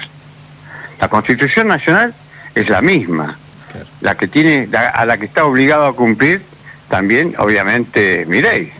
Y hay una serie de, de cuestionamientos que yo hago a expresiones claras dichas por mi ley violatorias de la Constitución Nacional. Es decir, lo hago en ejercicio de lo que es mi, mi mandato como de cumplimiento de la Constitución que juré cuando me recibí de abogado. Claro. Por ejemplo, él denosta el principio de justicia social, ¿no es cierto? Ujú. ¿Qué es eso? Etcétera, etcétera. Bueno, que lea el artículo 75, inciso 19 de la Constitución Nacional, que le dio jerarquía constitucional, valga la redundancia, al principio de justicia social. ¿Alguna vez lo escuchó hablar a mi ley de los derechos humanos? También está en la Constitución Nacional. O sea que lo que uno tiene que plantear es que esos son los límites que no puede violar ni mi ley ni ningún otro este, eh, que ejerza la, la, la magistratura, la, la presidencia de la nación, ¿no es cierto? Es decir, que hay cosas que se están planteando eh, de puro guapo nomás, pero eh, institucionalmente no se pueden hacer. no se pueden hacer y por eso digamos este el rol que tenemos los abogados más allá de las posiciones partidarias. Es que, se- que los, los mandatarios no son los que mandan más son los más mandados en todos casos. Tienen que cumplir la Constitución Nacional y denunciar cada vez que hay una violación a esos principios también quiero decir que el intérprete final de todas estas cuestiones es eh, el Poder Judicial. Yo hablo del Poder Judicial, no hablo de la justicia, porque la justicia es un valor. Poder Judicial está entregado por hombres y mujeres. Y también, bueno, vamos a ver qué hace la Corte Suprema en estos casos. Yo he criticado muchas decisiones de la Corte Suprema por considerar las que no se adaptan ni cumplen con la Constitución Nacional. Bueno, vamos a ver, este, decimos que para saber cómo renunciar el caballo hay que dejarlo caminar, ¿no? Héctor, Juan Resinato, lo saludo, un gusto.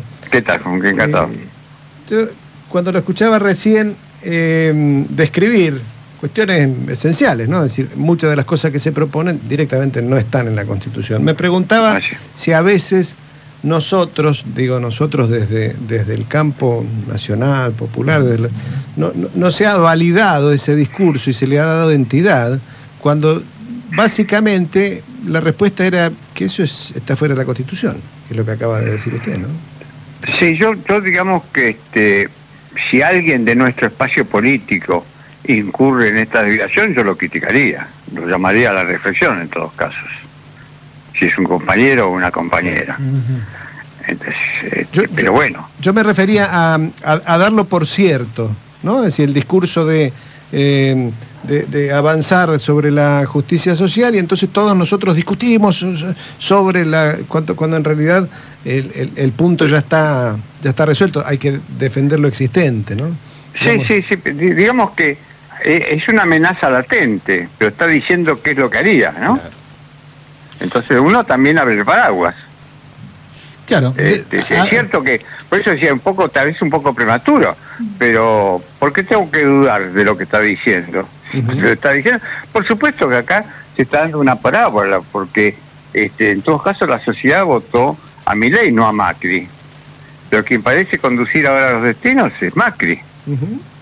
Y bueno, de eso también, digamos, es un fraude electoral, ¿no? No votamos, el pueblo no votó a Macri, votó a Milei.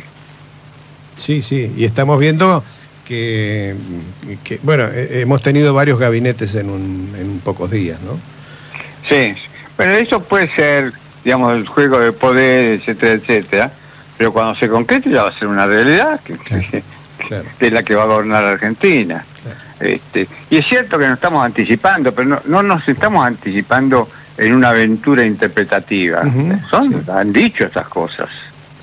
Sí, sí, de la Han misma manera que el, digamos, el reclamo por la soberanía en Malvinas está eh, instituido y esta Sí. gente se está animando a, a replantearlo, ¿no? Sí, después dan vuelta diciendo que en realidad no dijeron lo que dijeron, ¿no? Cuando ven, cuando ven que hubo un exceso, es una especie de confesión, ¿no? Claro. Ahora, este, claro. también la volatilidad del pensamiento, ¿no?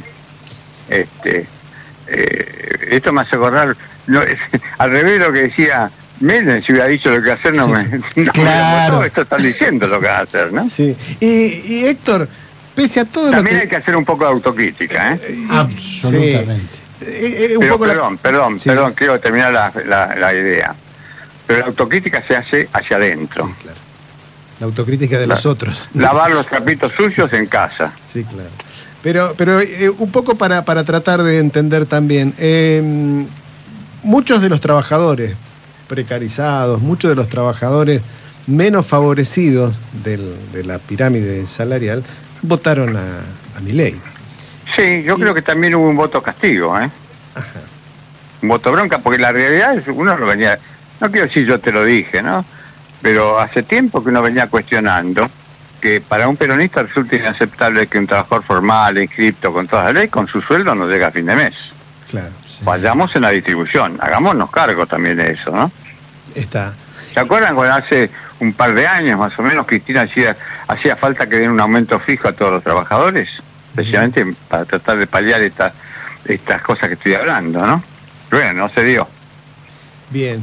Y, y, y en la otra punta de, de- de la pirámide salarial, ¿sí? Sí. también hay trabajadores, los más favorecidos, que también fueron por la, la variante de, de Milei. Sí, eso, eso yo no sé este, qué análisis o qué estudio con pruebas este, eh, dan, dan cuenta de eso, ¿no? De que el, favor- el trabajador favorecido, seguramente, seguramente por las estadísticas, por lo- eh, las cantidades que votaron ustedes, de que esta frase debe ser cierta, pero digamos, ubicada a quienes fueron es difícil, ¿no? No, claro. Ahora, Pero eh, sí, sí hay que hay que decirlo, ¿no? Que si, eh, si el voto castigo fue más allá de, de- del interés propio, un exceso de, ¿no es cierto? Sería muy muy lacerante, ¿no? Sí. Que uno se autoperjudique porque Es raro, no le claro. satisfizo lo otro.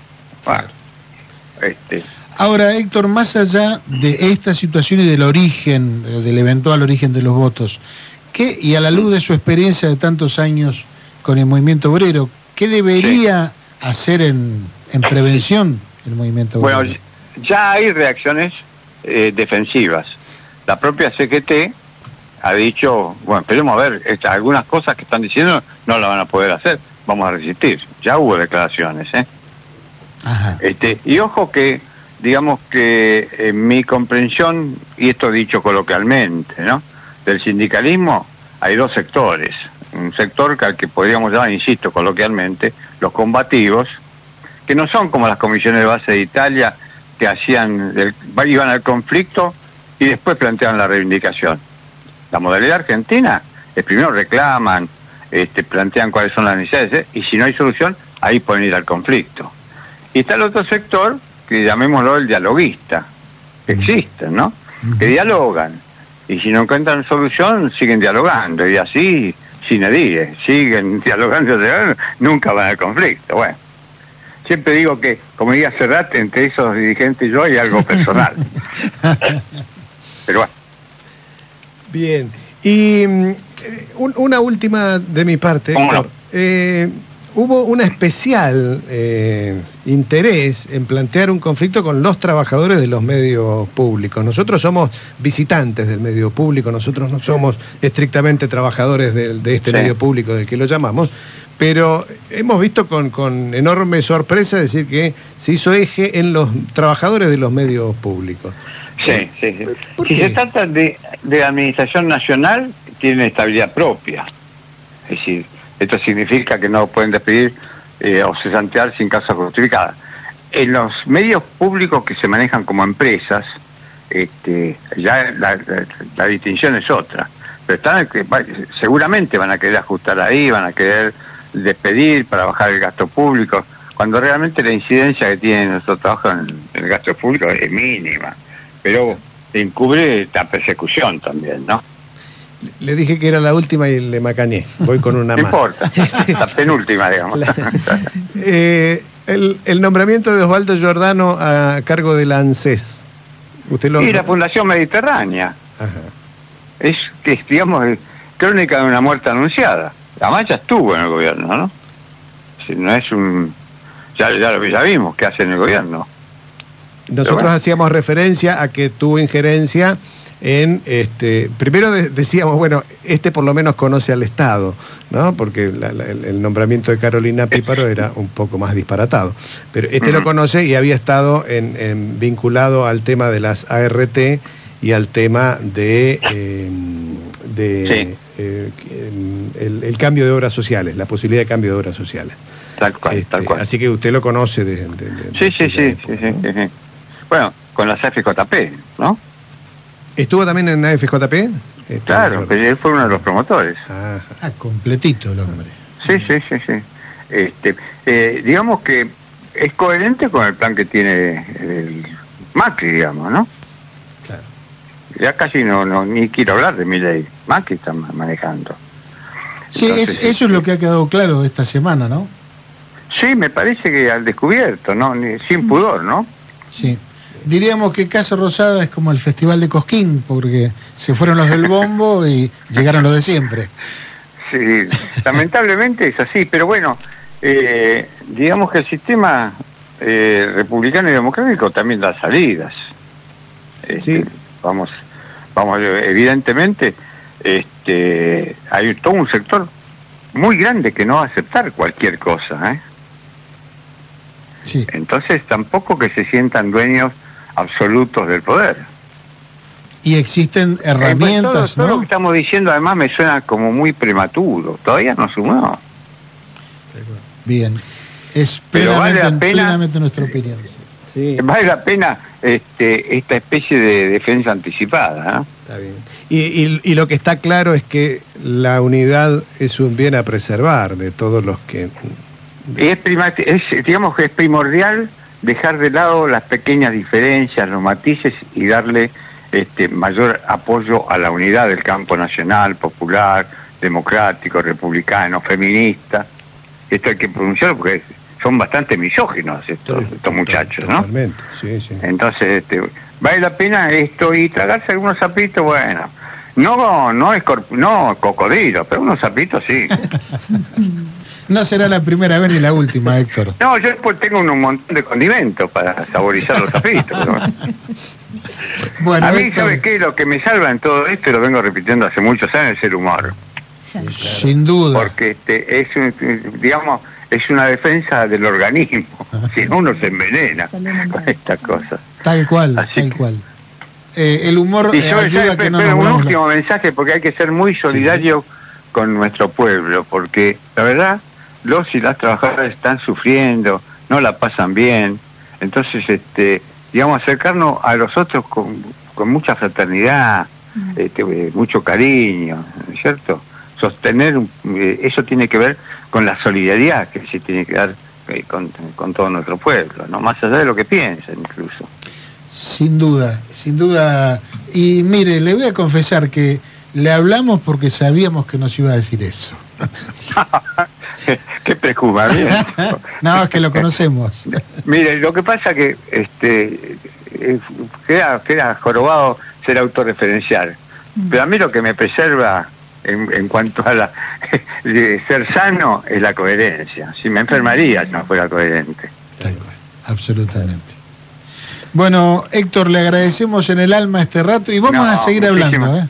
Pero con mucho gusto, a las órdenes, ¿eh? Muchas Un gracias, abrazo Héctor. fraterno, adiós. Un Un gran abrazo. abrazo. Era Héctor Recalde, integrante del Consejo de la Magistratura, abogado laboralista con una historia enorme. Eh, un un bien, sabio de la tribu. Exactamente. Uno de los sabios. Nos falta, estuvimos con Balsa, estuvimos con Héctor Recalde, nos falta Estela. sí, ¿Sí? Completamos sí, sí, sí. el podio. de, de los viejos sabios. Eh, hemos estado intentando mantener la, la comunicación prometida probar, con. José Luis Gioia, pero tuvo una reunión de imprevisto y bueno, vamos a tratar Vamos en el intentar, último tramo del programa de, de contactarlo, que si es por viejo sabio, algo, algo hay de eso. Eh, mm, vamos a hacer un cortecito recordando que el, 24 el 22 de noviembre, el 22, el año pasado, eh, fallecía en Madrid a los 79 años Pablo Milanés, un artista que sin duda tiene que ver también con nuestra historia colectiva y personal. Lo recordamos con Yo soy un hombre sincero.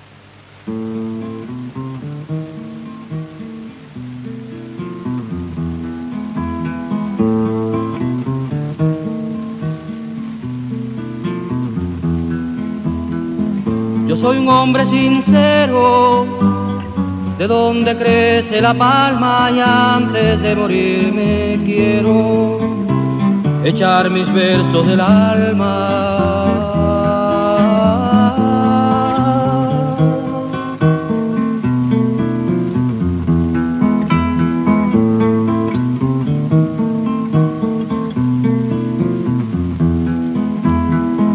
Yo vengo de todas partes y hacia todas partes voy. Arte soy entre las artes y en los montes, montes soy.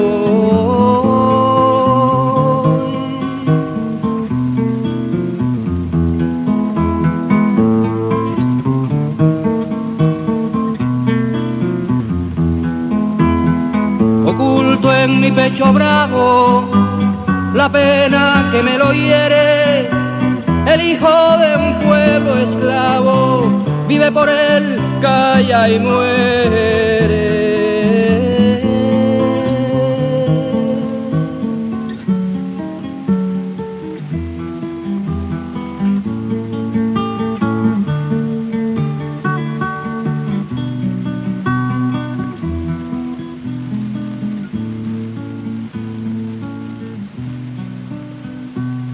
Visto al águila volar al azul sereno y morir en su guarida la víbora del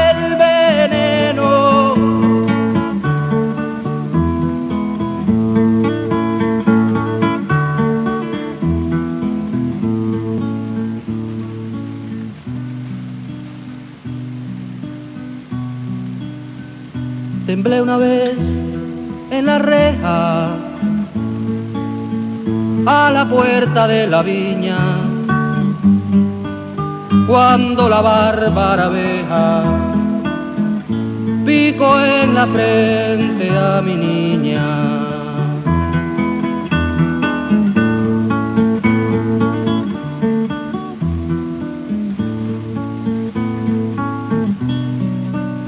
Gocé una vez de tal suerte que gocé cual nunca cuando la sentencia de mi muerte leyó el alcaide llorando.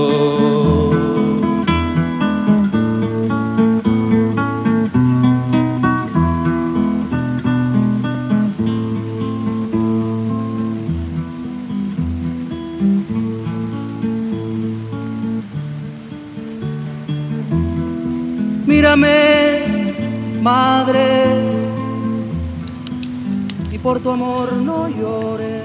Bueno, eh, escuchando este hermosísimo tema de Pablo Milanés, eh, seguimos adelante y ya arrimándonos al, tramo final de este Botellas al Mar de hoy.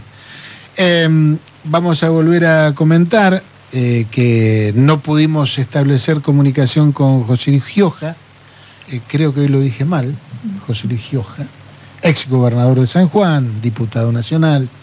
Eh, por una cuestión imprevista tuvo una reunión que no estaba programada y bueno, no nos pudo atender.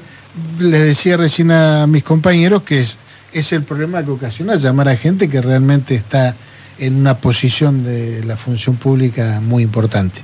Así que bueno, el, el, compromiso es ubicarlo para el sábado que viene, porque en esto de, de hablar con los viejos sabios de la tribu nos parece importante. Eh, siempre la sabiduría y la experiencia en la función pública dan otra mirada, permiten ver las cosas desde otro lugar eh, y creo que eso es fundamental en esta coyuntura y dan, dan otra, otra perspectiva, dan otra mirada en el tiempo. ¿sí? Digo, la, las, las, las angustias que uno percibe, digo, esta ha sido una elección en la cual uno no nota eh, demasiado entusiasmo. Hay gente esperanzada, pero hasta ahí nomás, y está bien, es muy legítimo y, y uno no quisiera este, ser el, el aguafiesta, simplemente decir, bueno, acompañamos esos procesos.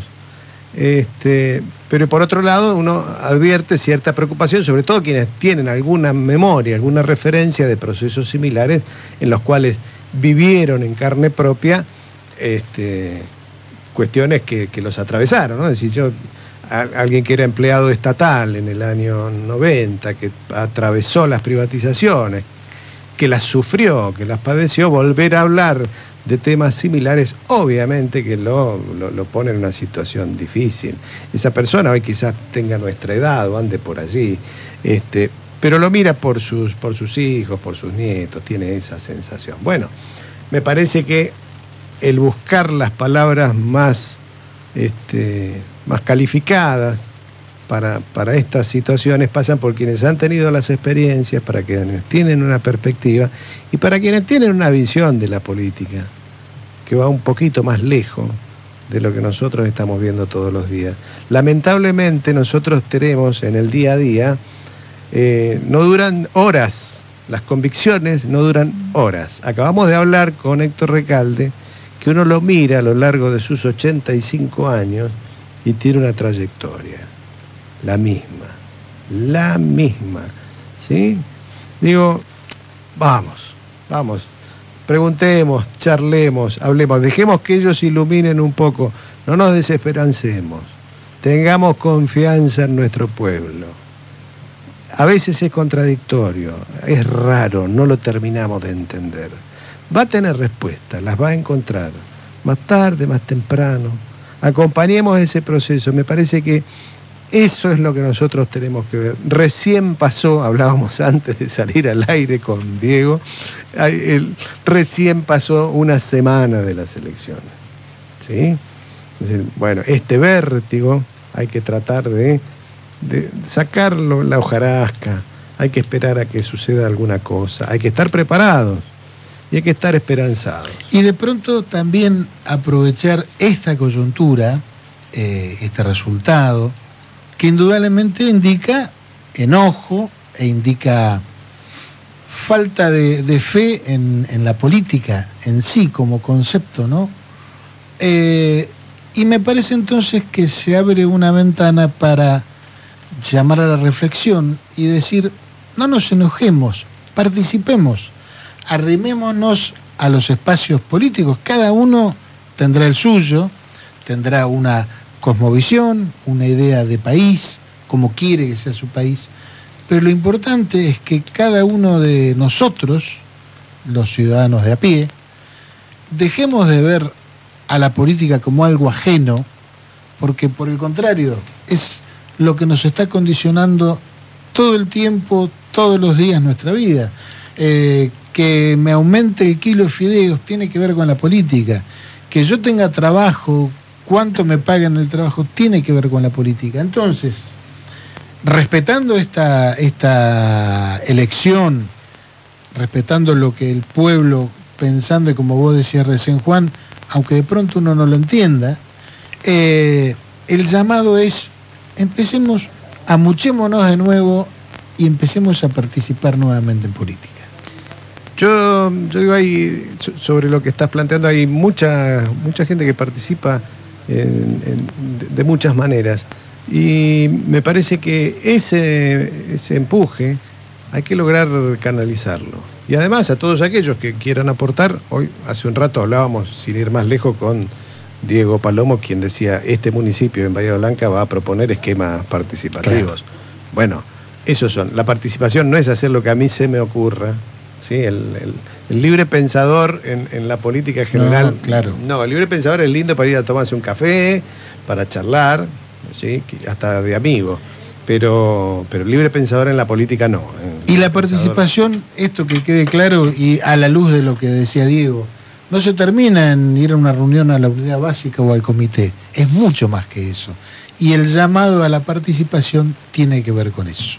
Eh, recién decías caracterizándolo a Héctor Recalde, un tipo de coherencia, un tipo que siempre pensó y estuvo parado en un lugar.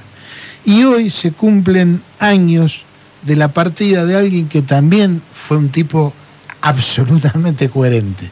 Y estoy hablando del gran Diego Armando Maradona.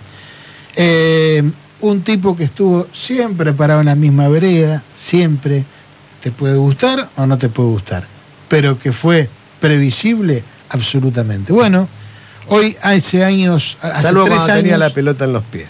Con la pelota en los pies, decían, "Uf, ni hablar. ¿para dónde sale? Así que hoy se cumplen tres años de, de su partida, de aquel eh, acto, digamos, emotivo, espontáneo del pueblo argentino en su conjunto, que Aún en a- pandemia. pese a la pandemia y pese al periodo de contagio, salió a la calle a despedirlo. Así que no podemos menos que recordarlo y dedicarle este programa a su memoria. Y lo vamos a hacer recordando que el 22 de noviembre nació Palo Pandolfo, eh, un, también un poeta del rock argentino muy singular. Así que lo vamos a recordar a Diego con un tema de Palo Pandolfo y así nos despedimos hasta el sábado que viene. ¿Por qué lo recordamos a Diego? Porque el tema es Estaré. Chau.